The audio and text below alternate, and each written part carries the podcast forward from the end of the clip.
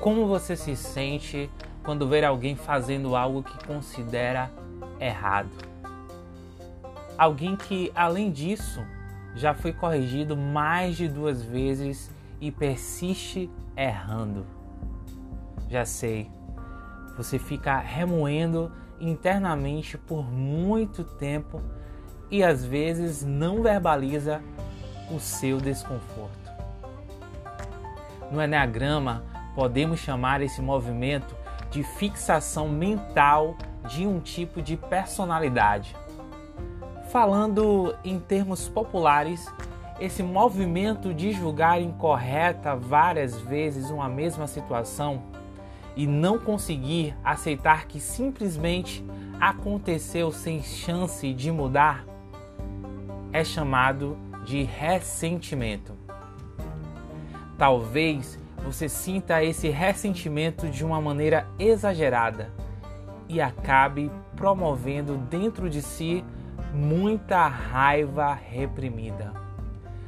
Mas de onde vem tal movimento? Talvez em algum momento de sua infância você possa ter criado a crença de que as coisas precisam estar perfeitas e as pessoas devem ser corretas e altamente comprometidas. Você aprendeu a julgar tanto o que é correto e errado que não pode relaxar nem sequer um segundo, assim como é incapaz de ser um mau exemplo para o mundo. Aprendeu que o mundo julga e pune os maus comportamentos.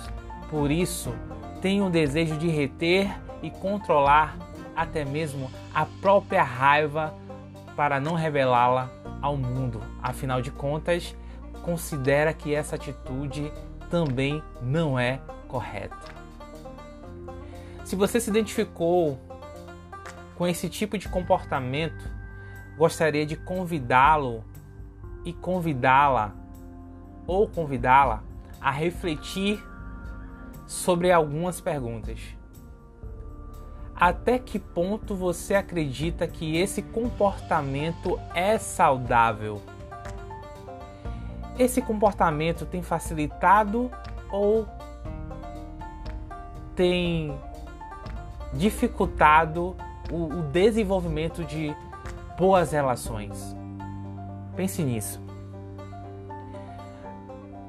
O contexto, o contexto, a descrição de tudo que eu acabo de, de falar e de provocar está conectado a um tipo de personalidade que no Enneagrama chamamos de tipo 1. Então, se você gostou desse, dessa reflexão, se você gostou de refletir sobre estilo de comportamento, sobre esse estilo de comportamento e deseja conhecer mais, continua me seguindo nas mídias sociais. Procura lá no Instagram, arroba Leandro Nascimento Cristo, ou no meu site www.leandronascimentocristo.com. Esse conteúdo do Enneagrama revela nove tipos de personalidades, suas motivações, os seus comportamentos, os seus, as suas paixões, suas dificuldades, seus mecanismos de defesa do ego, os seus exageros, seus comportamentos saudáveis e não saudáveis. Hoje falamos do comportamento não saudável, tá bom? Nos encontramos no próximo áudio. Até lá.